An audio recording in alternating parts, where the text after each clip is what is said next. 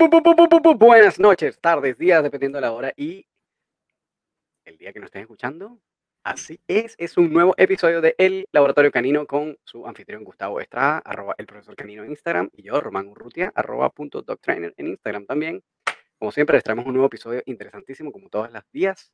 Tenemos un nuevo invitado de vuelta con los ciclos de entrevistas, claro que sí. Ya no se acordaban que veníamos con entrevistas, ¿no? Pero sí, volvimos. Así que hoy le vamos a un invitado súper interesante. Gustavo, ¿quién es? Así es. Bueno, ante todo, saludos a todos los que nos están escuchando. Este es el podcast favorito de algunas personas que al final les mandaré saludos especiales, ya nos hemos dado cuenta que nos escuchan con bastante regularidad y a ellos pues un, un fortísimo abrazo. El día de hoy retomamos las entrevistas y tenemos como invitada el día de hoy a Thais Delgado, o mejor conocida como Tati Delgado. Ella es educadora canina profesional, especialista en cachorros y cofundadora de el Dog Training Club. Bienvenida, Tati. Bienvenida, Tati. Me encanta eso, Hola chicos, ¿cómo están? Muchas gracias por haberme invitado. Un placer estar acá con ustedes. Gracias a ti por abrir el espacio.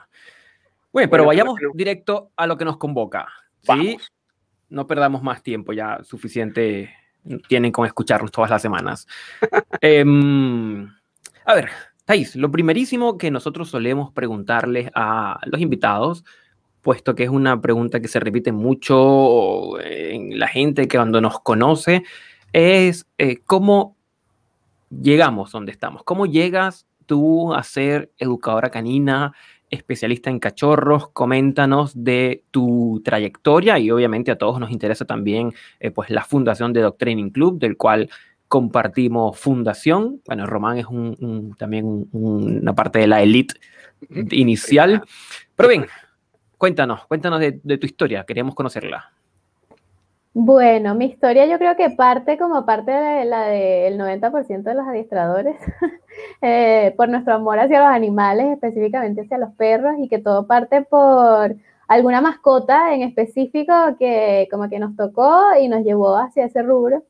En mi caso, bueno, yo soy venezolana, eh, yo me formé en Venezuela, en la Universidad Canina de Venezuela, pero antes de formarme, antes de meterme en todo esto, eh, en mi casa siempre hubo perros, siempre hubo mascotas, desde que tengo uso de razón. Y ya, bueno, más hacia la adolescencia, eh, con mi familia nos mudamos a una casa bastante grande, teníamos eh, un terreno bastante grande y bueno, entre mi mamá, mis hermanas y yo nos dedicamos a adoptar perritos, buscarles hogar, en muchos casos se quedaban con nosotros o sea, tenían la casa llena de perros todo el tiempo. Sí, sí, literal. ¿Cuántos perros tenían? 10 perros, así, sí. No, entre, perros. Claro, entre los nuestros y entre los que les buscábamos hogar, pero sí, fácil, fácil, llegamos a 10, por lo mínimo. Mm. Entonces, bueno, entre esa historia, eh, yo me conseguí una vez una cachorrita de un mes. Un mes le calculé yo porque, a ver, estaba así de que recién acababa de abrir los ojitos, casi no podía caminar. Estaba muy chiquitita, muy poco desarrollada. Y me la encontré literal en la calle. Eh, yo creo que la acababan de abandonar. Entonces, bueno, la rescaté. Eh, ella decidí quedármela, no, no le busqué hogar, sino que me la iba a quedar yo. Pero bueno, en este mundo siempre nos encontramos gente mala. Así que cuando ella tenía aproximadamente cinco meses de edad, pues amaneció envenenada en el jardín. Me estás jodiendo. Wow. Sí, sí. Entonces, no, lamentable, terrible. Y bueno, ya habían habido varios accidentes como en esa zona y bueno, terrible. Ah. ¿E intencional la cosa entonces? Sí, intencional, claro. Gente que, bueno, no sé, odia a los animales, me imagino. Entonces, bueno, yo obviamente estuve muy triste eh, por mucho tiempo, eh, me pegó mucho, era el primer perrito que yo perdía, en verdad, y eh, me regalaron otro me regalaron a Bruno. Y quienes me conocen, quienes han visto mis redes sociales saben quién es Bruno. Yo actualmente todavía tengo a Bruno. Bruno es mi dálmata que ahora en agosto va a cumplir ocho años. Así que bueno, ya saben que eso fue hace ocho años. me regalaron a Bruno y ahí empezó todo esto. Eh, con Bruno fue como mi primer perro que es mío, mío, mío. Eh, fui sobreprotector obviamente al inicio por esto que pasó con esta otra perrita Y bueno, con Bruno decidí meterme en una escuela de adiestramiento, quise hacer las cosas bien con él desde el principio, quise educarlo, quise entrenarlo. Y ahí es donde conozco la Universidad Canina. Entonces en la Universidad Canina, bueno, me gustó mucho lo que aprendí, me gustó mucho la dinámica del trabajo, lo que estaba haciendo y realmente me vi, me vi dedicándome a esto, eh, me vi metida en este mundo del adiestramiento canino. Eh, y bueno, había otro factor súper importante para mí que era, yo soy diseñadora de profesión eh, y en ese momento estaba trabajando en una, soy diseñadora de interiores. Entonces en ese momento yo estaba trabajando en una firma de arquitectos y bueno, tenía 3, 4 años ahí aproximadamente, estaba cansada de cumplir horarios de oficina, cumplir ir y venir, el tráfico, etcétera. Entonces, bueno, realmente para mí esto del adiestramiento no fue solamente un hobby, o sea, fue también un escape, eh, fue, no sé, en verdad como que me sentí muy a gusto desde el primer momento en el que decidí entrar en esto. ¿Y esta universidad canina es como una universidad de verdad o es como una escuela que tiene nombre nomás? Claro, sí, es una institución, es una escuela que eh, tiene el nombre de Universidad Canina porque, bueno, era como una inspiración hacia la Universidad Central de Venezuela. Ah, mira, qué interesante. Y mm, entonces eres diseñadora de interiores en realidad ya, bienvenida. Para los que no saben, yo también soy diseñador, diseñador gráfico en mi caso pero ciertamente la industria del diseño es bien dura y a veces no, no es tan interesante una vez que estás adentro. Así es. Ahí decidiste entonces que esto era lo que te gustaba y te dedicaste de lleno al adiestramiento, o sea, tú renunciaste a tu trabajo y te dedicaste a esto de una vez. Ah, sí. Sí. sí, estando todavía en Venezuela. Estando todavía en Venezuela, claro, eh, yo termino mi formación en abril de 2015 y ahí inmediatamente decidí dedicarme a esto. Hablé con mi jefe, yo tenía una buena relación con mi jefe, le conté mis planes, le dije lo que quería hacer. Y bueno, realmente él fue como que bastante, em, o sea, me apoyó, me entendió, eh, como que tuvimos un familia acuerdo. ¿Cómo lo tomó? Mira, vas a dejar una carrera para dedicarte a entrenar perros. Sí, sí, mira, mucha gente a mi alrededor lo veía como que no, pero es que es un hobby es como yo te apoyo, sí, hazlo, pero esto es un hobby, no te puedes dedicar a esto. Sí, claro, es que todavía está como muy, y yo creo que todavía, ¿no? El, episodio pasado, para los que no lo vieron, véanlo, estuvimos hablando sobre temas de formación. Escúchenlo. Y es que, sí, escúchenlo, por favor, escúchenlo, porque en verdad los que están pendientes de formarse, es un buen episodio para ustedes, pero ciertamente yo creo, y todavía yo creo que el adiestramiento canino es como todavía sigue teniendo como muy esa, esa característica como de oficio más que profesión, aun cuando los conocimientos sean de profesión, es decir, la, como que la profundidad a la que tú tienes que llegar para hacer un buen trabajo eh, son muchos años de estudio, termina siendo la misma cantidad de años de una profesión, pero ciertamente la manera de llegar ahí es como la de un oficio, entonces todavía se ve como un oficio, como que sea, no sé, talabartero, qué sé yo, como un oficio, ¿no? Entonces, claro, probablemente para un padre que sabe, que su hijo deja una profesión por dedicarse a un oficio, te habrán ahí al lado las orejas, ¿no? Claro, sí, no, como te digo, sí, o sea, en verdad es eso, fue como que me apoyaron desde el principio, pero en esa idea de que no, ella aseguró, va a seguir dedicándose al diseño y en sus tiempos libres va a hacer esto del adiestramiento canino. claro. Claro, ¿y ahí continuaste como trabajando, después seguiste estudiando o simplemente fue como hacer, hacer, qué hacer, qué hacer? Como claro, después de eso que decidí meterme de lleno y dije como, sí, ya, esto es lo mío, eh, me metí a trabajar de una vez. Empecé a trabajar eh, los últimos seis meses que estuve en Venezuela porque en diciembre de 2015 yo me vine a Chile. ¿Y eso fue por tu cuenta? Es decir, como cuando empezaste, metiste directo a trabajar fue por tu cuenta de una vez, así como freelance. Eh, claro, sí. A ver, porque en la Universidad Canina había como esta especie de mentoring en donde eh, uno podía acompañar a los profesionales y eh, estar allí como de observador. después de las jornadas de trabajo, claro, exactamente. Y después de las jornadas de trabajo igualmente se quedaban allí, como practicando con sus propios perros, practicando entre ellos y bueno, como que siempre en la buena onda a mí me dejaban quedarme allí también, me dejaban participar, me dejaban verlos. Entonces, claro, yo seguí como formándome eh, con ellos y a su vez yo empecé a trabajar como freelance. Ya. En la, Universidad Canina, em, ¿habían veterinarios formados como entrenadores o eran todos desde otra profesión? Eh, desde el momento, bueno, cuando yo estaba, eh, creo que eran todos eh, de otras profesiones. Sí, de hecho, la dueña también es diseñadora. No, mira. Ok. Claro, pero yo plantearía, plantearía una pregunta interesante, em, Román y Tati. Eh, si es que para el momento de formarse como educador canino, eh, ¿habría alguna diferencia desde aquellos que se forman desde las carreras veterinarias o aquellos que se forman desde otras áreas del conocimiento? Otras cosas, ¿no? Ahí, es porque... súper interesante. Yo he visto eh, adiestradores súper importantes que vienen de otras áreas del conocimiento que no tienen nada que ver con el mundo del comportamiento animal por ejemplo, bueno, Tyler Mudo, que es probablemente mi referente principal, es filósofo, también la filosofía. Eh, tú ves a Roger Abrantes eh, y es biólogo em, y después además también tiene una licenciatura en filosofía y bueno, después hizo como, por supuesto, los estudios en etología, pero que además uno de los etólogos más famosos y más respetados del mundo, pero no, creo que no viene del área veterinaria, por ejemplo. Eh, ¿Quién más podríamos decir? Eh, no sé, yo creo que hay buena parte de los, de los, de los personajes importantes del mundo del adiestramiento que, que ciertamente no, no, necesariamente vienen como de, del área médica o veterinaria, ¿no? no sé si tú... Claro, y creo que, creo que eso explica esto que, que, estábamos comentando hace un minutito y la experiencia por la que pasó eh, Tati, de que le dijeron que esto, o la veían como que esto iba a ser un hobby que lleva a ser dedicada como principalmente a su trabajo o, su profesión, entre comillas, profesional. Eh, porque esta suele ser, hasta el día de hoy, suele ser como una formación secundaria. Es decir, no hay alguien que entre, que egrese, por ejemplo, el colegio eh, y que entre a estudiar en adiestramiento canino, por ejemplo, en una universidad, en una academia, que fue lo que conversamos en el, en el, en el podcast pasado. Eh, claro, y claro, entonces por eso se presta como esta, esta sensación de, oye, esto va a ser un hobby. A mí me pasa lo mismo. Sí. ¿sí?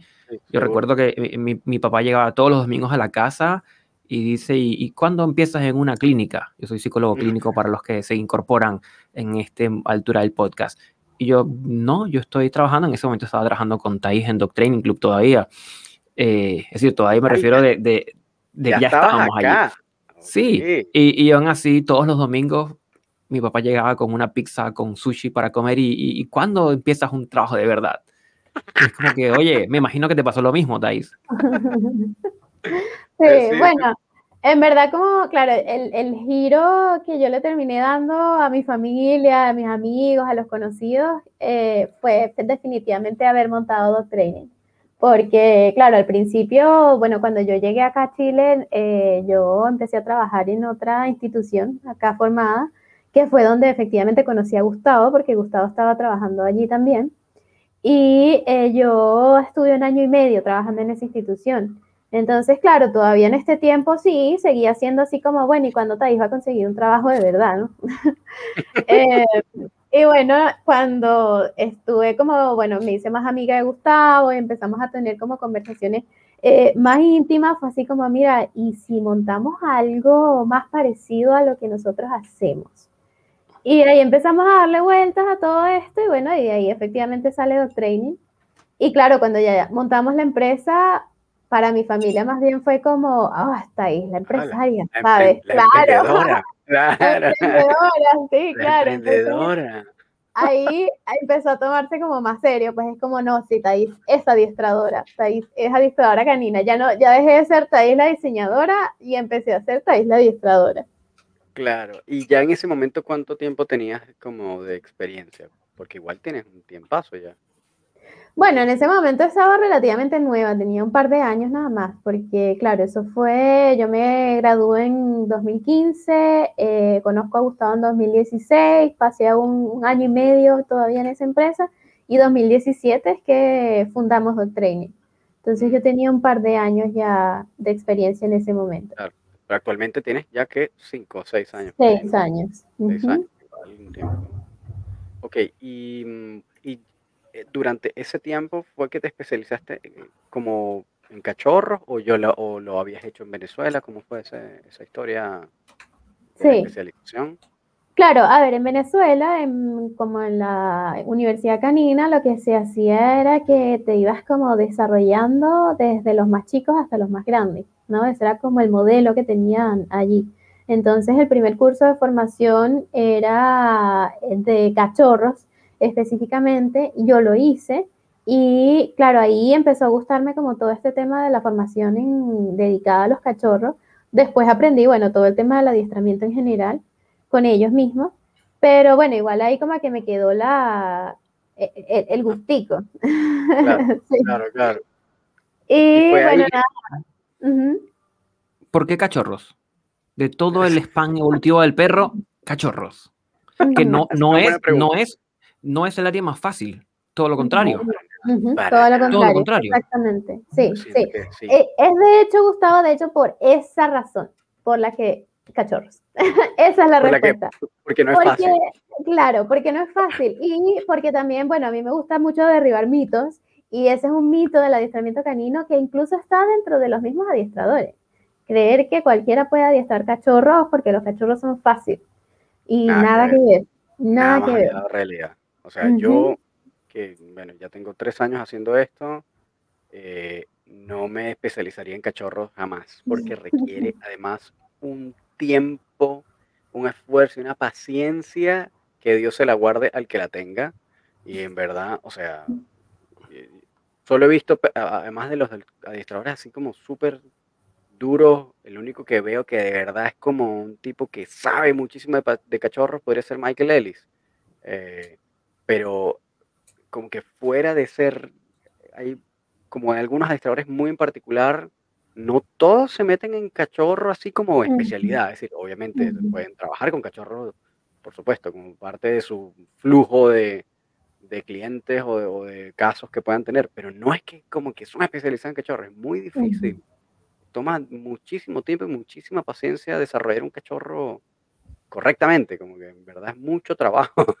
Claro, muchísimo trabajo. exactamente. Sí. No, y también hay un tema de que eh, como que no se concientiza todo lo que hay que hacer en cachorros. Sí, como que a veces se cree que es dejarlo ahí y, y vamos a ver qué pasa.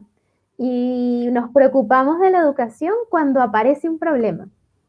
Entonces, Cierto. no, toda eh, mi, mi experiencia y, y justamente lo que me gusta de esta especialización es como todo ese tema de concientizar y educar no solamente al perro, sino también al humano.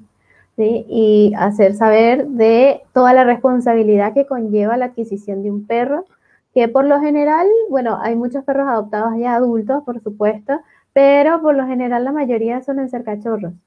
Entonces, eh, saber como que en qué te estás metiendo realmente.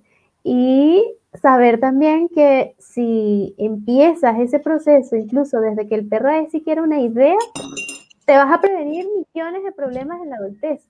Sí, Claro, Obviamente no te los vas a prevenir todos porque, bueno, hay cosas que se escapan de las manos, hay cuestiones genéticas, entonces por supuesto no es que vas a tener al perro perfecto, claro. pero eh, sí hay mucho Te trabajo ahorra. que puedes ahorrar, exactamente. Si conoces todo lo que son los procesos evolutivos del perro, si conoces todas las etapas de desarrollo del cachorro y atiendes cada etapa como, como, como debería ser, atendiendo las necesidades del perro en cada una de esas etapas, entendiendo las diferencias de cada una de ellas y qué es lo que tienes que hacer como, como dueño, como tutor, como guía. Claro.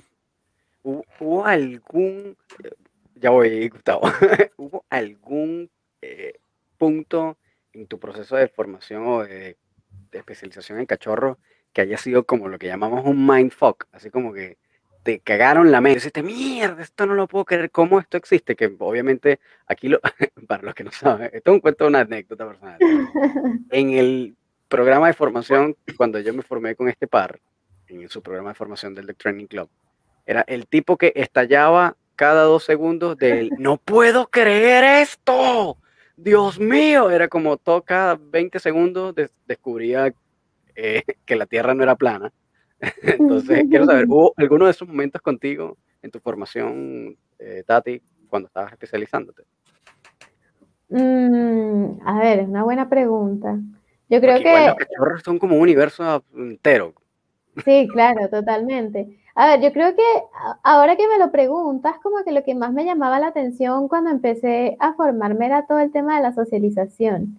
Porque típico que cuando uno no conoce mucho sobre el tema, crees que socializar es ir y llevarlo con otro poco de perros y listo. Y nada que ver. Una, una caja de Pandora. Uf, uy, abriste una caja de Pandora gigante. Ok, voy, ya, mm. voy a, meter un pequeño eslogan aquí. Sí, este, no suelten a su perro. no suelten a su perro a lo loco. Jugar así como a lo loco no es una socialización necesariamente apropiada. Ya lo voy a dejar hasta ahí para que Tati lo complete. no digo más nada. Claro. No, y que la socialización abarca muchísimas cosas, no es nada más socializarlo con perros, o sea, es como de toda la variedad de especies, incluyéndonos a nosotros los humanos, que, y entender también que no es lo mismo socializarlo con una persona adulta que con un niño, por ejemplo, eh, o por ejemplo entender que también no es solamente socialización con seres vivos, sino también la introducción al mundo. Entonces, eso también es súper importante para formar temperamento en cachorros. Tengo un par de consultas que hacerle a la profesional en, función de lo que nos estás comentando, Tati. Eh, voy a formular mis preguntas como, como los reporteros, con una introducción, un desarrollo y una pregunta. En, principio, em, esta sí es como al grano. ¿Cómo podemos hacer para poder atender las necesidades de socialización de algunos perros cuando tenemos encima el esquema de vacunas? ¿Sí? Mm. Porque a veces como que tenemos la necesidad de socializar porque el perrito está en una etapa evolutiva importante, pero el esquema de vacunas no está completo y allí e, esa sería la primera pregunta, ¿cómo poder transaccionar eso? Eh, y dos, en estos años que has estado trabajando con cachorro, ¿habrás notado algo en el cómo se manejan los cachorros hoy día versus hace dos, tres, cuatro, cinco años atrás? Eh, que esté propiciando quizás como lo que Rubén Álvarez mencionaba, el Delican eh, Dog Trainers, el Delican, bueno, de, también un adiestrador canino de acá en Chile, em, que pareciera ser que cada vez más los perros son menos capaces de lidiar con los estresores ambientales y por lo tanto hay más problemas de comportamiento. Entonces mi pregunta es si tú has notado que algo de eso podría tener eh, origen o haberse atendido en estas etapas iniciales de cuando cachorro. Mm. ya me tiraste la pregunta que tú sabes que me encanta responder. Mira. y yo creo que muchos, muchos dueños de perros, tutores, como le quieran llamar, les va a interesar estas respuestas. sí, totalmente. Sí, mira, eh, a ver, yo soy un poco olvidadiza y dispersa, así que repíteme la primera pregunta. Yo también soy olvidadizo y las acabo de borrar de donde las anoté, pero ah. la, primera pregunta, la primera pregunta es cómo resolver la socialización cuando estás en el periodo Ajá, perfecto, exactamente, muy buena pregunta. A ver, mira, hay muchas cosas que se pueden hacer. Primero, entender cuál es la limitación con el tema de las vacunas porque hay muchas veces que, eh, bueno, los dueños no, conocen exactamente qué es lo que pasa y obviamente les da terror siquiera asomar una pata a la puerta de la, de la casa. Y eso no es tan así. Hay que entender cómo se transmiten las enfermedades, a qué enfermedades está expuesto el cachorro, ¿sí? Y en base a eso, entonces ya yo puedo saber qué cosas puedo hacer y qué cosas no. Entonces, hay enfermedades como por ejemplo el parvovirus o enfermedades como el moquillo, que son súper peligrosas en cachorros, tienen un alto porcentaje eh, de eh, mortalidad. Entonces, claro. entonces en ese sentido hay que ser obviamente muy cuidadosos y por lo general la última vacuna suele aparecer entre los 3 y 4 meses de edad. Pero ¿qué pasa en esos 4 meses de edad? Que estamos enfrentándonos a lo que se conoce como una ventana de socialización primaria, en donde yo estoy formando temperamento y todo lo que yo haga allí y deje de hacer va a ser crucial para la adultez del cachorro. Entonces, ¿cómo puedo prevenir esos problemas? Por ejemplo, si ya yo sé que algunas de esas enfermedades se transmiten a través de las mucosas, bien sea la boca, bien sea la nariz, bien sea incluso las almohadillas de las patas, yo sé que quizás si yo lo voy a sacar a la calle para presentarle el sonido de, la, de los autobuses, de las motos, de los autos, etcétera, no lo voy a colocar en el piso, obviamente, porque no lo voy a exponer a esos estímulos, pero sí lo podría llevar en brazos, lo podría llevar en una mochila, ¿ya? De modo que el cachorro empiece a estar expuesto a todos esos sonidos, a todas esas imágenes, a personas y perros nuevos en donde los pueda quizás en principio ver solamente, ver de lejos, escuchar. No hace falta que lo toquen, no hace falta eh, entre perro y perro contacto, porque también eso nariz con nariz contra otro perro se podría contagiar de alguna enfermedad, ¿sí? O olfateándose los, las colitas también se podrían contagiar, entonces obviamente ese tipo de cosas las voy a evitar, ¿sí? Pero si lo llevan brazos, una vueltita corta, así cinco minutos, un minuto, si salgo rápidamente le doy la vuelta a la manzana y regreso. De modo eso, que empiece el cachorro a conocer el exterior, empiece a conocer estímulos nuevos. Sí, esa es una forma. Hay otra forma eh, más conocida en Europa, en Estados Unidos, muchísimo. Acá en Latinoamérica lamentablemente no tanto, sin embargo sí existen, eh, que son los poppygrams. Y los Poppy por lo general, lo que piden es eh, las primeras dos dosis de vacuna, en donde lo que hacemos es reunir a cachorros más o menos de las mismas circunstancias, en donde ya todos tengan esa segunda dosis eh, colocada, todos los cachorros están sanos, previamente evaluados por un veterinario, y se empieza a hacer socialización entre esos cachorros. A partir de la tercera dosis de la vacuna, cuando ya nos estamos acercando hacia el final, también lo puedo empezar a exponer a otros perros quizás un poquito más adultos, pero que tengan todo su esquema de vacunas eh, completo también, que yo sepa que son perros sanos y que están vacunados. Y por lo general, bueno, la recomendación en estos casos, sí, como para prevenir, obviamente, es hacerlo de la mano de profesionales. Y por eso menciono el Poppy Ground porque un Poppygram va a tener a un adiestrador, va a tener a un veterinario que va a estar al tanto de la salud de todos los perros que están allí presentes y vamos a poder hacer exposiciones eh, más controladas. A todas estas, estos Poppy Grounds son como una especie de guarderías, eh, como, unos, como unos kinders, ¿no? Como, claro, exactamente. Ya, claro. Eh, perfecto. ¿Y, qué pasa cuando las personas dicen, bueno, pero y, si yo lo saco y lo pongo en el piso rapidito y le lavo las patas apenas llegue a la casa? ¿Esa es una recomendación que se podría ser válida o mejor no? No, no, mejor no. Mejor no por un tema de simplemente prevención y porque un descuido nos toma 10 segundos y de repente llegué a la casa y se me olvidó, no lo hice a, tiempo y el cachorro ya se está lamiendo las patas. Entonces, no, mejor no. Ok, muy bien. La segunda pregunta que ha hecho Gustavo, este, con respecto a, eh, también, ahora a mí se me olvidó también.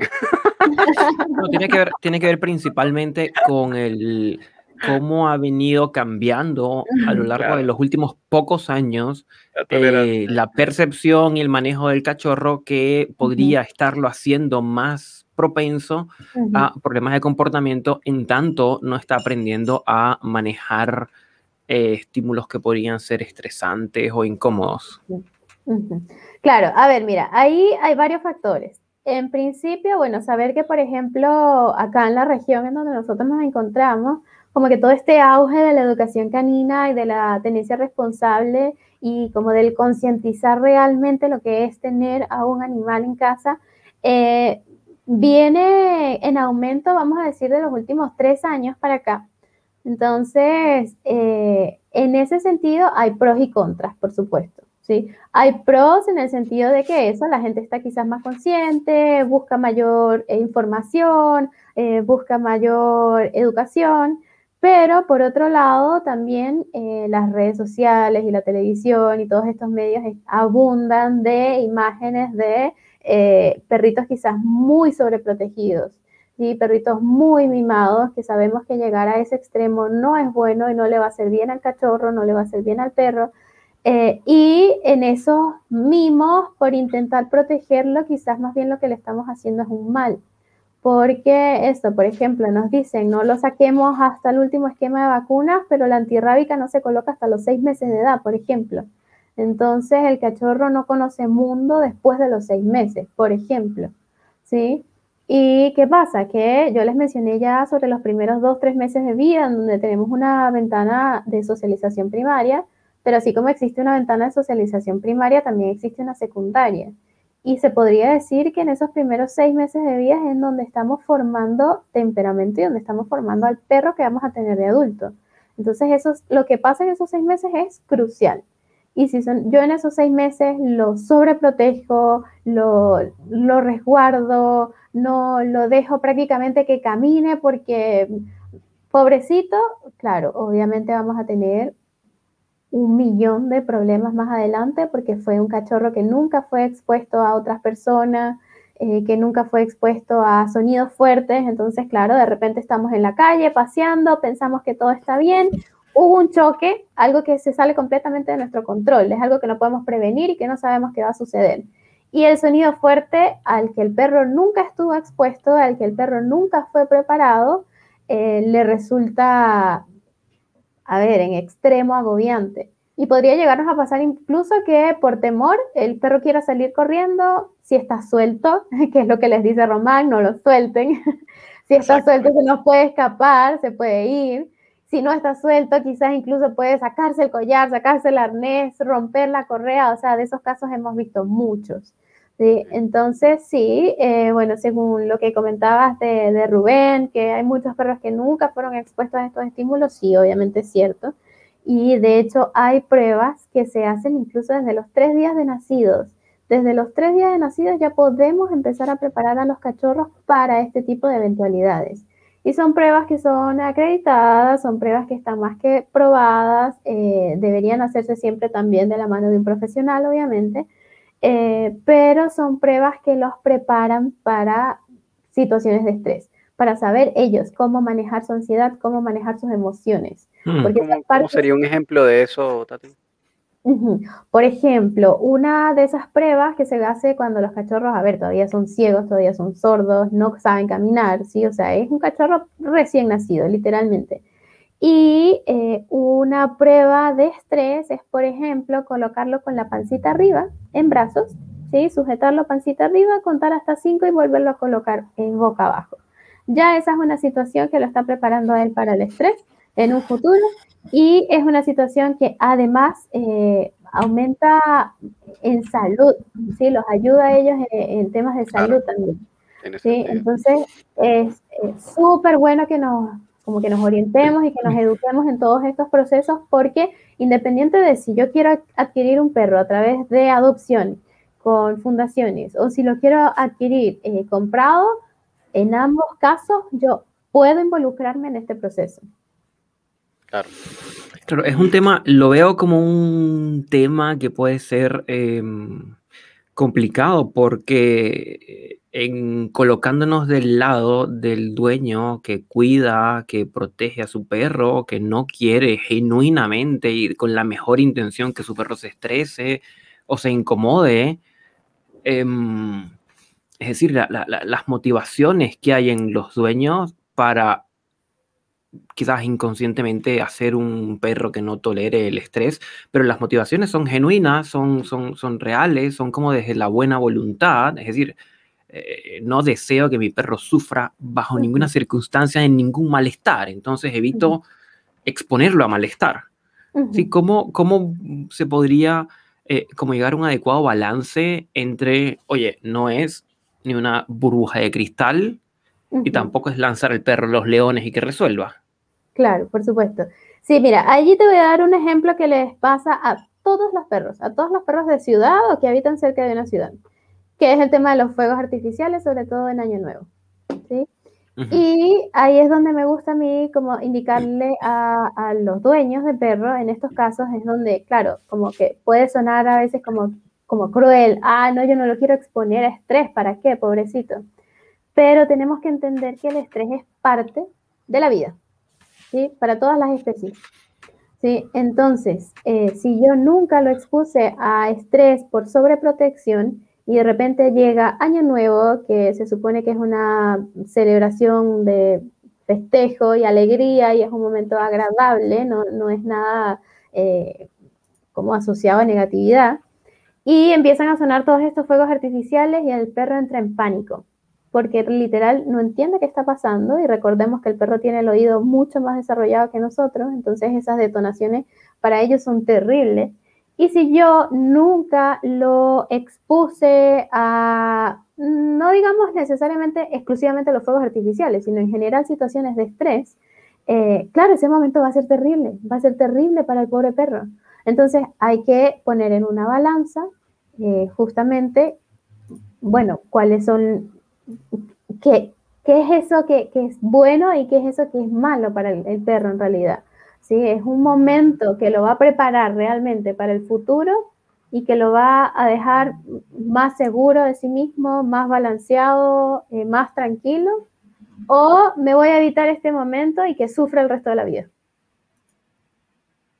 Eso, es súper es súper relevante y voy a, voy a tomar ese ejemplo para dar una vuelta porque casualmente bueno viendo algunas publicaciones de algunos compañeros eh, los fuegos artificiales, mm, para tomar tu mismo ejemplo, Tati, no es algo de todos los días.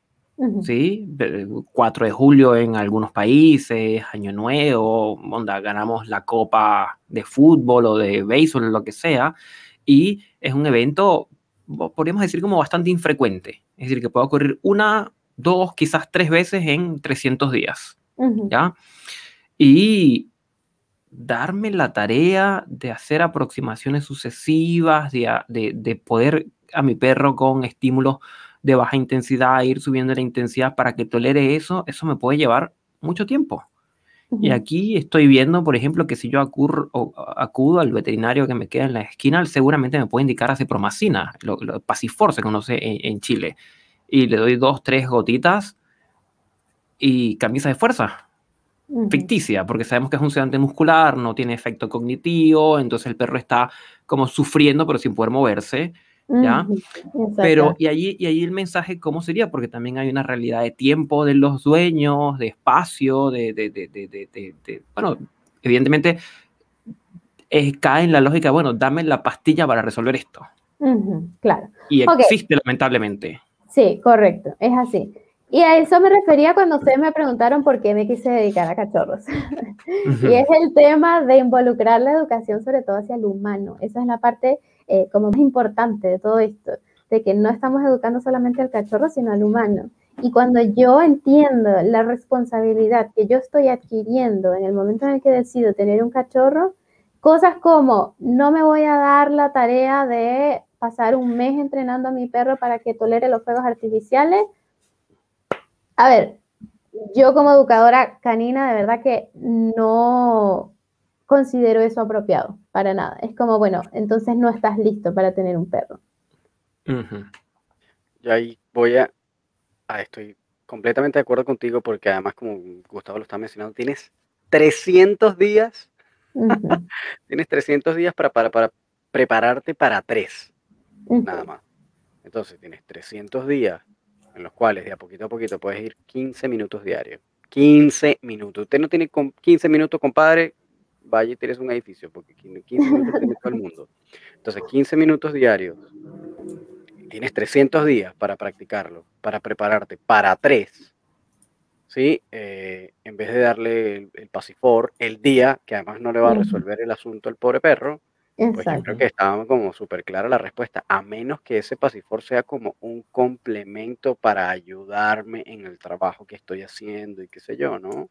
Claro. Pero estoy completamente de acuerdo contigo. Y también está la otra cara, ojo, que es lo que dicen, no, fuegos artificiales, eliminen los fuegos artificiales, vamos a cancelar los fuegos artificiales, vamos a hacer una protesta en la alcaldía para que los pobres perros no sufran.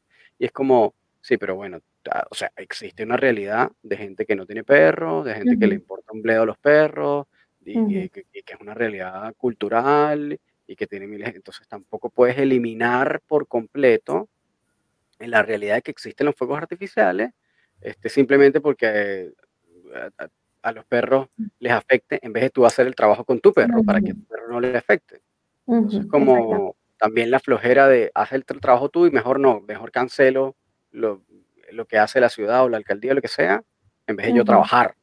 Entonces, como que siento que ambas posturas llevan a la flojera de no hacer el trabajo tú, de entrenar a tu perro y de sensibilizarlo frente a eso, ¿no? Exactamente. Eh, porque claro, es como también eso tiene, tiene, tiene, una arista eh, súper importante en función de casualmente una publicación que hice hoy en el Instagram de la responsabilidad de ah, tenemos que hacernos cargo de lo que tenemos enfrente, en este caso un cachorro o un perro que le tiene miedo a la pirotecnia, y es hacernos cargo de eso y, atenderlo. Más allá de que paralelamente esté recolectando firmas o no para que la municipalidad cancele la pirotecnia, está bien, está bien. Esos movimientos mm, tienen un sentido y si uno va a marchar, perfecto. Pero paralelamente, desde la responsabilidad, hacerte cargo de lo que tienes enfrente que no es a través de la cancelación, sino a través de la educación. Correcto. yo, estoy súper de acuerdo. O sea, yo no estoy, o sea, en mi caso no siento demasiado como afinidad a esa a la protesta de ir en contra de, pero si es la postura de la persona, igual tienes que hacer el trabajo. Claro, o sea, yo lo veo más como que también eso, por ejemplo, en el caso puntual del Año Nuevo, porque las otras festividades, bueno, varían de país en país, pero Año Nuevo, a ver, se celebra literal en el mundo entero y en el mundo entero, y eso porque lo podemos ver en transmisiones de televisión y es así, en el mundo entero van a tirar fuegos artificiales. Entonces, eh, como que cancelar la pirotecnia para toda la vida en el mundo entero, yo lo veo realmente casi imposible. De, todas maneras, para, para, los haters de la pirotecnia, eh, el otro día vi un show muy bonito de falsos fuegos artificiales con drones. Creo que fue en Corea. Y, estuvo muy bonito, muy bien hecho. Pero de aquí a que podamos hacer eso con regularidad, sobre todo en Latinoamérica, con el costo solo de cada dron, son cientos de drones los que están volando. Así que nos queda un rato largo de pirotecnia y hacernos cargo a través de la educación canina de estas áreas. Así es. totalmente. Y una pregunta que también tenía Tati para ti es, porque esto también pasa mucho, ¿desde qué edad debería yo idealmente adoptar a mi cachorro? Porque muchas personas de repente se lo llevan al mes, a los dos meses, está recién nacido y se lo llevan a la casa. Entonces, en ese caso, dicen, no, pero ¿por qué te lo estás llevando tan temprano? No, bueno, para que pueda como para pasar más tiempo con él. Claro, y para criarlo desde pequeñito y verlo crecer y qué sé yo. Entonces, ¿cuál, ¿qué recomiendas tú en ese caso? Mira, esa es una muy buena pregunta porque sobre todo el último año yo he visto muchas adopciones o compras en general eh, de cachorros en 45 días, hasta 40 días. Parece ser el nuevo estándar, 45. exactamente. Y eso, eh, la gente tiene que saber que eso es terrible. Terrible, terrible porque, a ver, al cachorro hay que dejarlo también eh, convivir con su manada biológica, con su mamá y con sus hermanos, porque eso es un proceso también en donde ellos están aprendiendo cosas. Sí, recordemos que uno de los métodos de aprendizaje en los perros en general es eh, aprendizaje por observación. Y en ese momento ellos están aprendiendo una cantidad enorme de información eh, de su propia especie. Y eso es un proceso de socialización que no podemos bloquear. Ya es como que eso de querer pasar más tiempo con el cachorro ya es un sentimiento más egoísta. Es como que realmente no estamos pensando en el cachorro, estamos pensando en mí, como humano. Ya, yo quiero pasar tiempo con mi perro, dámelo. Y no estamos pensando en las necesidades del perro. Además de que hay algunas necesidades fisiológicas también involucradas en el proceso, que es, a ver, todo el proceso del destete, por ejemplo. Entonces, a muchos de esos cachorros los destetan antes de tiempo y eso también no, recibe, no reciben el, el, calostro de la mamá y eso también nos puede traer problemas de comportamiento en la adultez, aunque no lo creamos. Sí, es como, ah, pero no, yo hice todo bien, yo lo eduqué bien, yo lo socialicé bien, ya, ¿y, y cómo fue su proceso de socialización los primeros meses de vida? Ah, no, me lo dieron a los 40 días. Ya, ahí hay un problema que además también en ese proceso de estete también la madre empieza como a poner disciplina en ciertos puntos, ¿no? En ciertos momentos. Claro, claro, por eso decía también como proceso de, de, socialización, exactamente. Claro, porque ellos empiezan a aprender cosas de su mamá y cosas de sus hermanos, por ejemplo, inhibición de mordida. Eso es algo que se empieza a aprender a esa edad. Y es un problema que es muy recurrente en familias con cachorros. Ah, es que el cachorro nos muerde, ¿qué hago? Entonces, ese cachorro debió haber pasado también por un proceso de inhibición de mordida con su mamá, con su propia manada, que le enseñaran a inhibir esa mordida. Claro, y, entonces en ese, en ese contexto, ¿cuál sería como la edad idónea para yo adoptar o comprar? Mira, lo que voy a decir es una eh, opinión bastante impopular, pero los cachorros no deberían ser sacados de su manada por lo menos hasta los tres meses de edad. Ok. O por lo menos. Pero igual es como, un tiempo decente, ¿no? Claro, es que mira, ojalá pudiera ser hasta un poquito más, tres, cuatro meses. Ahora, ¿qué pasa? Que hay muchos factores involucrados allí. En esos tres, cuatro meses, todo lo que ya venimos hablando de todo el proceso de socialización, ojalá que la persona que está encargada de esa manada lo pudiera hacer igualmente. Porque tampoco me sirve de mucho llevarme al cachorro a, la casa a los cuatro meses, pero nunca salió de, del lugar de donde lo tenía. Me va a pasar exactamente lo mismo. Ah, Entonces, claro, es un tema donde hay un montón de personas involucradas, claro. Sí, por eso es que al final todo se resume en educación. Y esto, Taís, de que no, deja que los cachorros jueguen solos porque ellos se autorregulan, ¿funciona así o uno debería tal vez eh, intervenir en esas interacciones entre hermanitos, en su camada? ¿Cómo funciona ese proceso? ¿Debería ser así o no? Es una muy buena pregunta y eh, la verdad es que las dos cosas. O sea, a ellos hay que dejarlos jugar entre ellos, hay que dejarlos relacionarse entre ellos, pero igualmente sería bueno saber cómo intervenir, saber en qué momento intervenir y de qué manera intervenir. Entonces, por ejemplo, si un juego se está poniendo ya eh, muy brusco y entre ellos no están sabiendo cómo regular la situación, bueno, es una situación en donde yo podría efectivamente eh, intervenir. Y detener el juego, esperar unos segundos, que los cachorros se calmen, quizás hacer una especie de em, como redirección de conducta, enseñarles alguna otra cosa y luego volverlos a juntar, a que vuelvan a jugar, a que vuelvan a socializar. Claro. Y mm, bueno, ya que hemos como cubierto ciertas estas preguntas interesantes que casi siempre suelen ser como las que más surgen de cachorros, volviendo al tema Tati. Eh, durante este proceso de descubrimiento de la especialización de cachorros, este, ¿eso sigue siendo así? ¿O como que eso es el área que más te gusta todavía? ¿O han habido otras áreas en las que has como tratado de incursionar? Incursionar. Sí, o, que te gusten, no sé.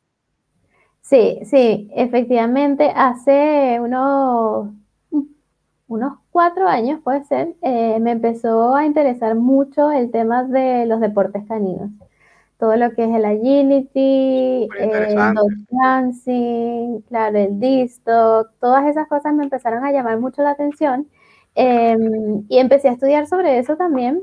No es un tema en el cual estoy tan especializada como en cachorros, porque cachorros, claro, por supuesto sigue siendo un tema que me llama mucho la atención y de hecho me sigo especializando en eso todos los días.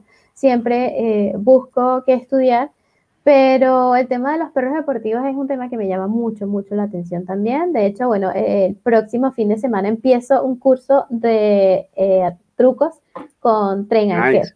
Ah, mira, con Martina de Train and Care. Ah, para los que no conocen, a Martina también fue de hecho nuestra primera invitada. Si les llama la atención, pueden buscarla. Ah, se llama Martina Oyarzún de Train and Care. Es especialista en trucos, muy interesante. Además, tiene un background de eh, haber trabajado en un zoológico, entonces además es estudiante de biología, tiene un montón de conocimiento sobre esa área, muy interesante, vayan a escucharlo si no lo han escuchado. Y bueno, entonces estás, vas a hacer un, un curso con ella ahora de trucos. Sí, sí, empieza el próximo domingo. Buenísimo. Y este, mm, eh, eh, actualmente o antes de este curso, ¿este es tu primer curso o ya tienes unos anteriores de, de este tipo de cosas? Sí, he tenido anteriores, he hecho varios cursos de agility. Eh, bueno, para los que no saben, yo además de Bruno, que ya mencioné hace un rato, eh, de uno de mis perros, también tengo otro que se llama Oliver, que es un border collie.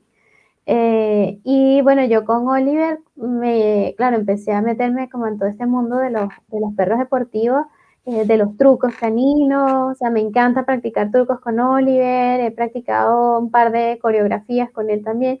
Y con él me metí en cursos de agility. Eh, pero bueno, lamentablemente la experiencia no fue muy positiva, entonces eh, me retiré.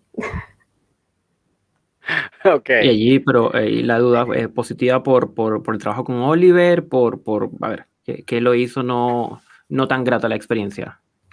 Eh, no, la experiencia más como con los profesionales, eh, porque la primera escuela en la que me metí me gustó, me gustó la dinámica, me gustó el lugar, me gustó el trato con Oliver, pero lamentablemente sentí que no había como mucha dedicación. Entonces yo, por ejemplo, quería clases particulares, yo quería dedicarme a esto, quería eh, incluso intentar ver si, si, era, si había la posibilidad de competir nacional, internacionalmente.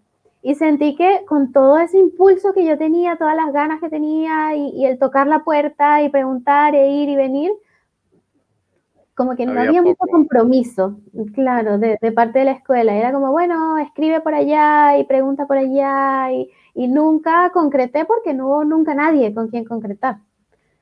Y la segunda escuela con la que probé, pues bueno, ahí sí fue experiencia negativa directamente con la adiestradora que me atendió, que bueno, lamentablemente no nos las llevamos bien. Ya.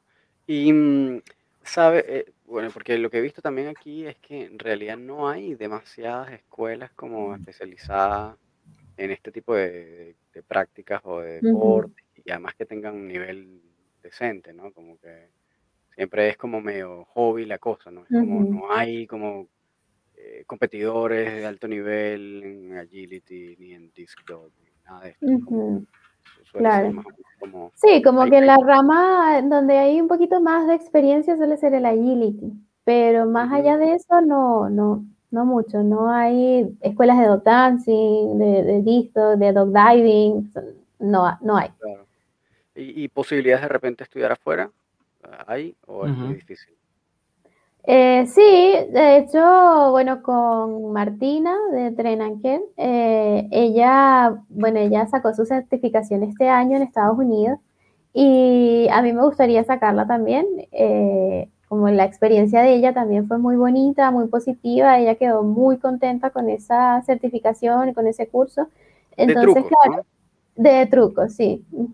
Entonces, a mí me gustaría sacarla también, es un tema que, bueno, estoy evaluando todavía. Em, y en eso ando. Ya, y porque igual, claro, esto es todo un universo extenso, el de los deportes caninos, que además son como cualquier cantidad, ¿no? O sea, y además aquí yo no sé cómo, si hay alguna categoría, de repente, capaz Gustavo tú lo puedas saber, eh, aparte, porque están como estos, este tipo de deportes caninos, que son como el disc dog, agility, dog dancing, este tipo de deportes, y están este otro tipo de deportes más como el ring francés, el IPO, Schutzen, etcétera, etcétera, que son más eh, como más formales, de, que tienen como un background más viejo, ¿no? más de obediencia, de defensa, etcétera, etcétera. Sí, por lo, por lo que he visto, e, entran todos dentro del saco de deportes caninos.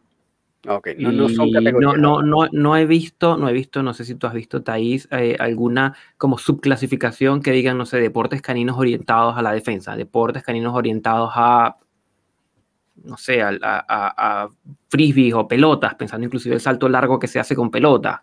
Eh, no los, yo los he visto es, todos metidos en el mismo saco y luego están como listados. O sea, está el, el, el, el Mondio Ring y luego está el Canicross y luego está el Agility así como listados uno, uno, uno detrás de otro. Claro, mm. claro, claro, muy interesante.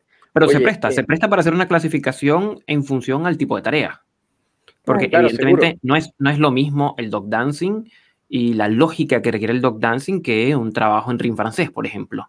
Eh, son lógicas completamente distintas. Claro. Entonces me imagino que se podría hacer una clasificación en torno a ciertas variables. Claro. Pero no la he visto hecha. Lo que sí he visto también, yo no sé si aquí es así, pero estas, estos clubs eh, de alguna manera deberían estar certificados por los Kennel Clubs, es como American Kennel Club o, eh, o el, no sé si hay de por país, pero en este caso casi siempre como el AKC tú, eso tiende a estar como un protagonismo en ese tipo de áreas, ¿no?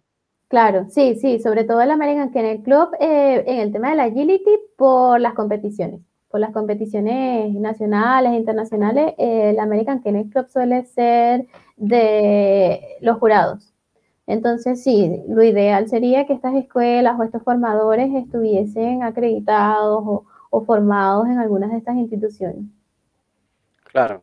Y, bueno, me imagino que habrás averiguado si hay algún tipo de manera, tal vez como de certificarse eh, por el American Kennel Club de alguna manera, alguna de estas cosas.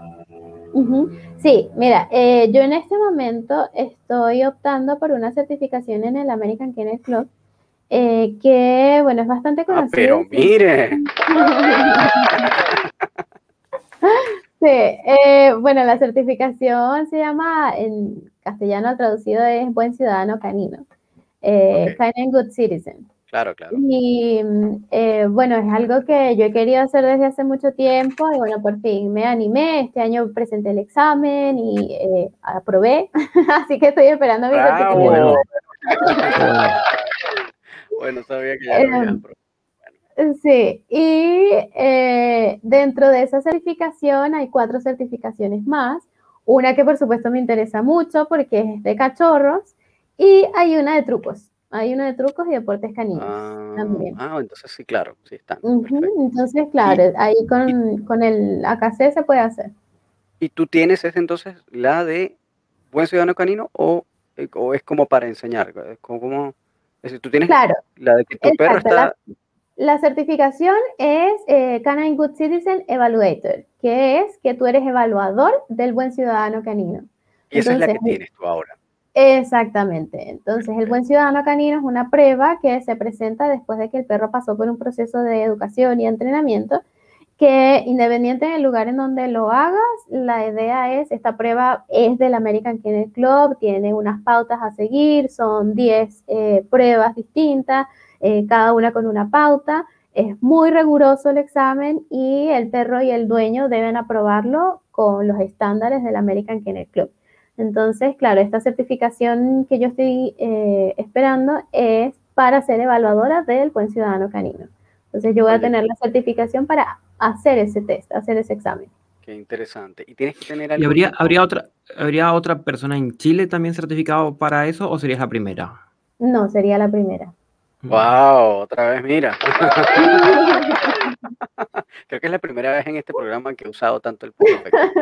Mira, este, y mm, siendo ese el caso, que además felicitaciones, está buenísimo saberlo. Gracias. Eh, ¿Cómo la persona que opta por este examen tiene que tener algún tipo de formación no para ser evaluado, sino para presentar el examen del buen ciudadano canino. Tiene que tener algún tipo de formación o cualquier persona puede hacerlo.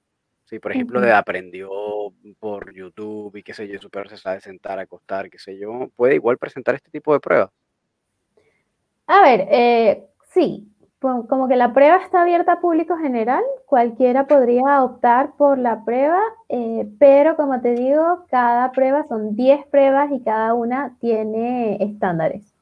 Entonces, no es como un tema subjetivo de que, por ejemplo, yo en el caso de evaluadora, si me parece que lo hace bien o no. No, es que debió haberlo hecho de cierta forma, como está en los parámetros del American Kennel Club, y si lo hizo de esa forma, pues efectivamente está aprobado. Si no, no.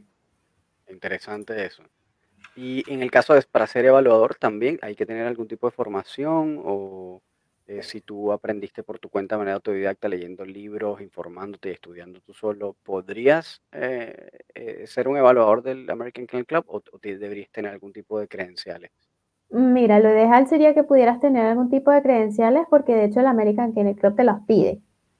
Y te pide ciertos requisitos como por ejemplo al menos tres años de formación y de experiencia en el campo del adiestramiento, eh, te pide como experiencia comprobable, te pide un ensayo, o sea, es como hay que ponerle trabajo para pedir la certificación, además de este examen eh, que se presenta. Claro, oye, mira. Yo quería poner un poco en contexto lo que nos están escuchando.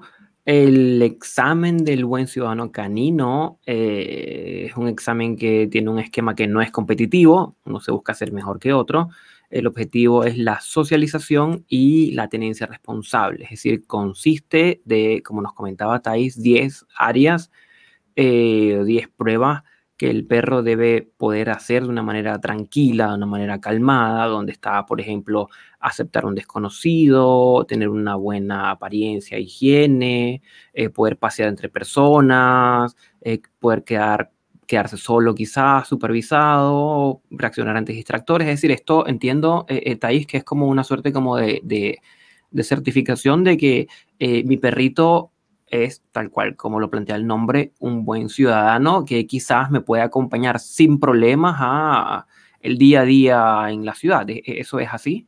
Claro, sí. La prueba, de hecho, como el, el fin de hacer esta prueba es justamente tener un perro que esté como inmerso en la sociedad.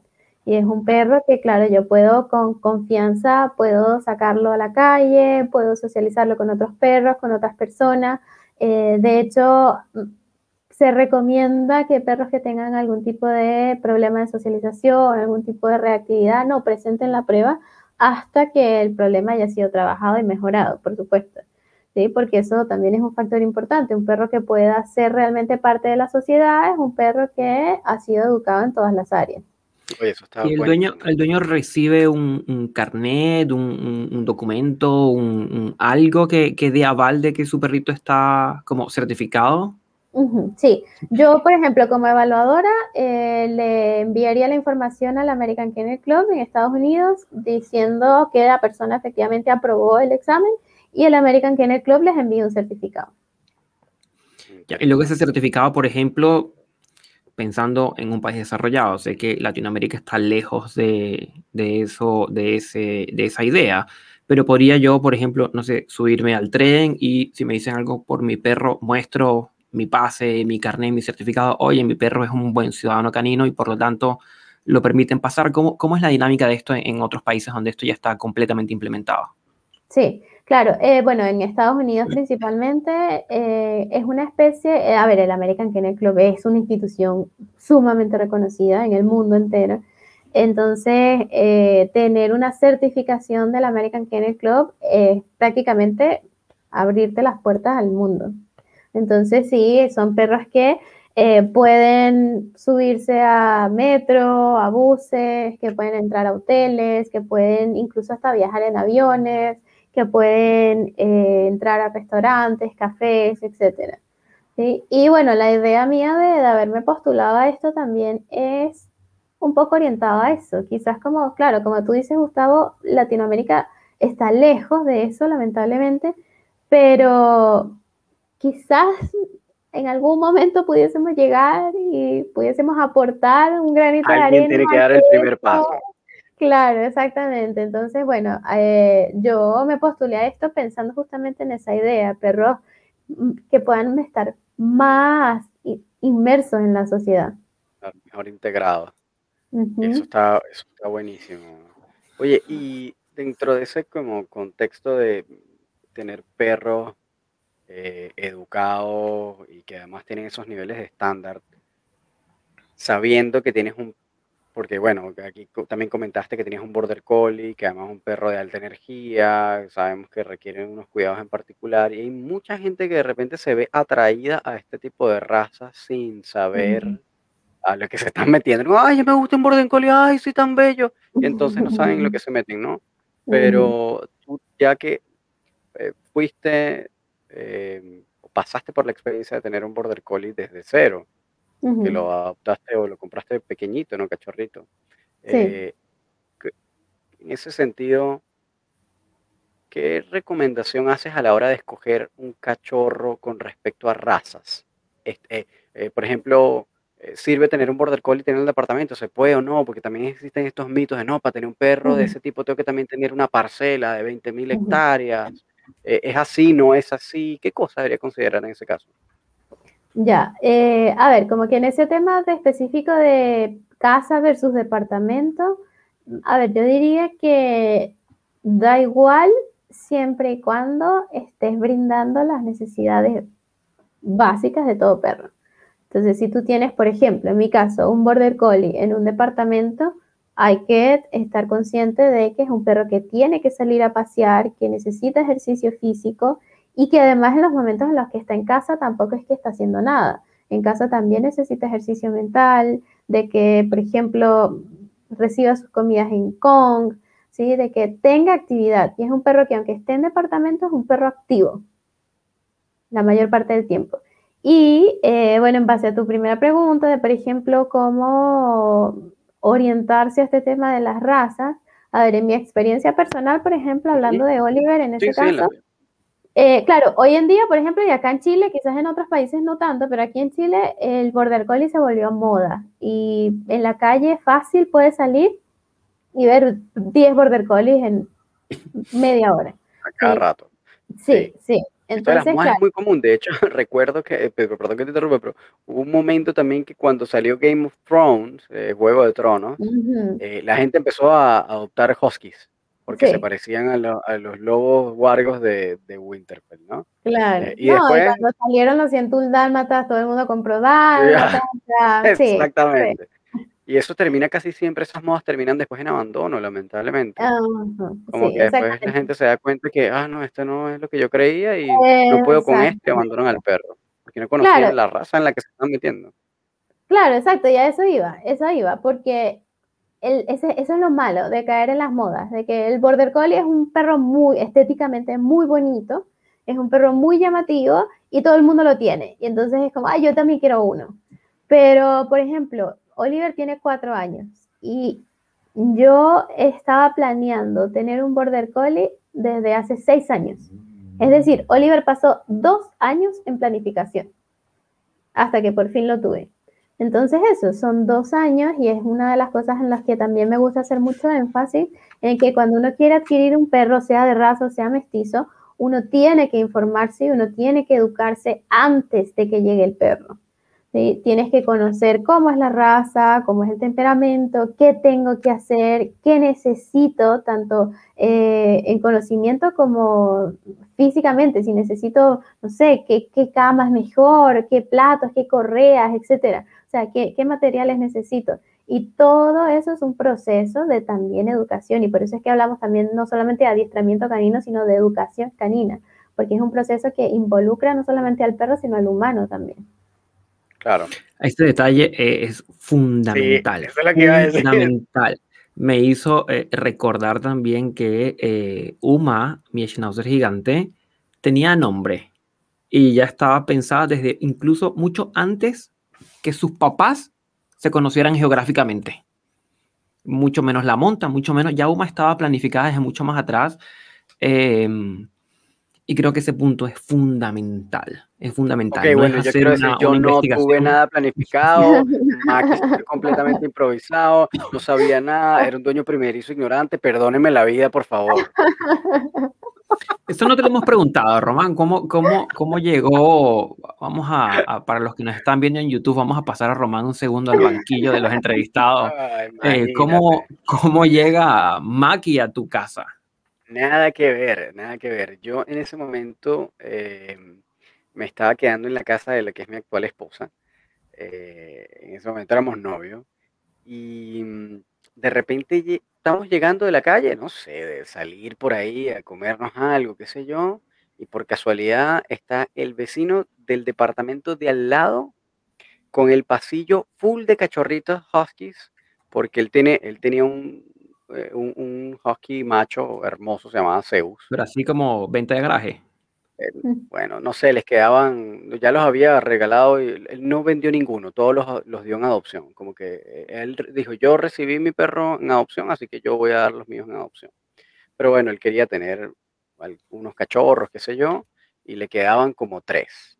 Y da la casualidad que, bueno, entonces en ese momento había como abierto la puerta y salieron cuatro moticas de pelo por ahí jugueteando y dando vueltas y todos por ahí, tú sabes, aullando y jugando y qué sé yo. Y tímidamente se acerca Maki, fue la única que se acercó a nosotros así como súper tímida, súper eh, simpática y, o sea, muy sociable, pero tímida en el sentido que fue como, como muy suave su aproximación y como buscando cariño y qué sé yo. Y Samira, que mi esposa, se derritió y dijo, ¡ay, mira este cachorrito bello, me lo puedo quedar! Y ahí empezó a tratar de convencer a la mamá, al abuelo, así que, pero déjame cuidarlo una semana, déjame. y así estuvo hasta que, bueno, obviamente cuando tú dices ya sí, se puede quedar una semana, está clarísimo que ya esa familia se jodió y ya no hay vuelta atrás. Entonces, ahí nos terminamos quedando con Maki. Y, mm, Y bueno, a partir de ahí ya fue todo un proceso. Yo estuve todo ese proceso quedándome con ella, eh, buscando videos en YouTube. El cuento clásico del dueño primerizo que no sabe nada y trata de aprenderlo todo por internet, hasta que después, bueno, me di cuenta que las cosas no eran tan fáciles y había que estudiar. Este, pero así fue el cuento. fue súper fortuito, nada que ver, no está planificado, pero bueno, una vez que tomamos la responsabilidad, fuimos personas responsables, sí, desde el principio. Nos costó un platal traernos de Venezuela a Chile. un montón de plata, un montón de esfuerzo, de dinero. pero eso es lo que uno hace cuando tiene perros, ¿no? Como tomas una responsabilidad y la asumes. Claro, claro. hacerse responsable. claro, absolutamente. Y entonces, eh, Thais, como para ir, como dándole cierre y forma a este cierre, em, lo que estabas comentando es eh, precisamente hay que ver bien ese tema de las razas y planificarlo con tiempo de antelación, ¿no? preferiblemente. Claro. Eh, o sea, en ese caso, tú que ya pasaste por esa experiencia de, de, un border collie, a las personas que son como border collie lovers o que están pensando en adoptar un border collie, ¿cuál sería la recomendación en ese caso? Es un perro famoso, ¿no? Es como el más inteligente en el ranking de inteligencia, etcétera, etcétera. Los perros que sirven para agility, es como, ah, el border collie. claro. A ver, en ese, en ese tema del, del, perro más inteligente, es muy importante saber que sí, son inteligentes, pero son inteligentes si tú los ayudas a comprender. No es que ellos van a aprender solos, no son perros que se manejan solos. eh, bueno, informarse, educarse realmente en cómo es la raza y qué necesito. Y tiempo, tiempo, saber que tener un border collie, bueno, tener un perro requiere tiempo, pero tener un perro activo como lo son los border collie requiere más tiempo todavía. Entonces, si eres una persona que tiene horarios laborales muy extensos y se te va a dificultar un paseo de una hora o llevarlo al parque o llevarlo a correr o hacer deporte, etcétera, mejor no tengas un border collie. Mm. Puedes asesorarte con un profesional, alguien que te oriente, que te recomiende a ver qué raza se adecua mejor a tus necesidades o a tu eh, rutina y, y, en base a eso tomar otra elección, pero efectivamente el border collie quizás no sea la ideal. Claro, claro buenísimo eso. Claro, y, aprender a aceptar, aprender a aceptar los límites. Es decir, eh, tal cual como lo plantea Thais, si yo tengo un trabajo de estos trabajos que son de jornadas de 14 horas y llego a mi casa exhausto y no me puedo mover y, quizás no tengo tampoco mm, cierta como fluidez o flexibilidad económica, de pronto podría pensarme que quizás un perro en este momento, no un border collie, quizás un perro en este momento eh, no es una buena opción. Y, entender que a veces la realidad nos orienta hacia uno u otra dirección y, saber que es así nomás. Sí. Y, ahí, también, como tolerarlo.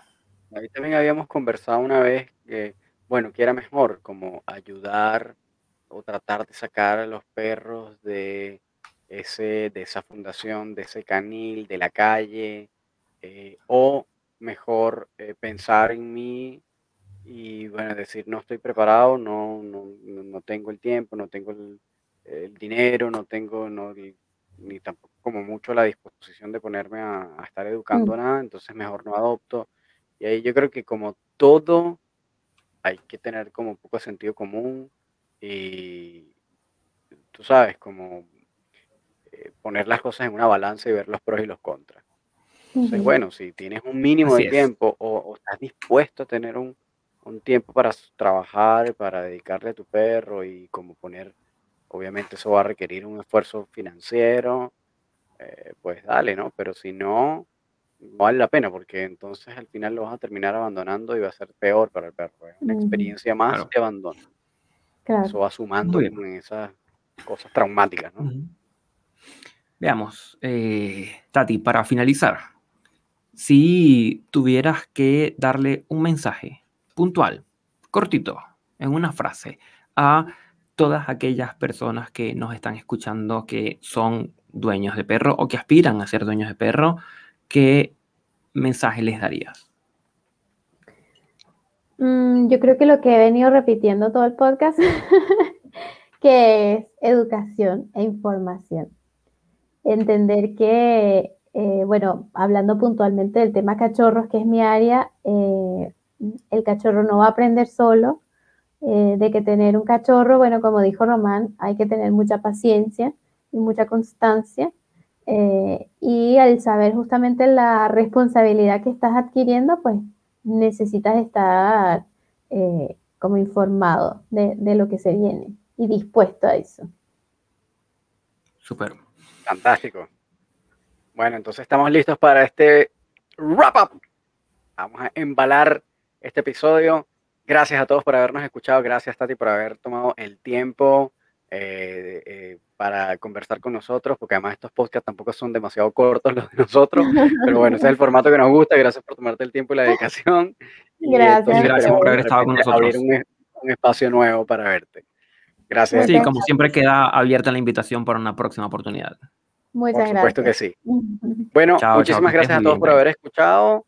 Eh, recuerden que nos pueden seguir en nuestras redes sociales. Si tienen algún comentario, alguna sugerencia, nos pueden seguir también en Instagram, en arroba laboratorio canino podcast. Si nos quieren escribir algún correo, pueden encontrarnos en laboratorio canino podcast arroba gmail.com. Si quieren hacernos cualquier comentario, pueden hacerlo también en el mismo YouTube. Si nos siguen, denle a la campanita, suscribir, nos pueden seguir por Spotify, también pueden hacernos reviews, sería fantástico para nosotros, comentarios, sugerencias, temas que quieran abordar eh, dudas que tengan, pueden escribirnos y estamos siempre ahí para atenderlos en nuestras eh, redes sociales personales también, arroba el profesor canino en el caso de Gustavo, en el caso mío arroba ron.doctrainer, cualquier duda, eh, cualquier comentario que nos puedan hacer, estamos ahí para ustedes. Gracias por habernos escuchado y nos vemos en el próximo episodio. Peace. Chao, chao. Como siempre, cuídense.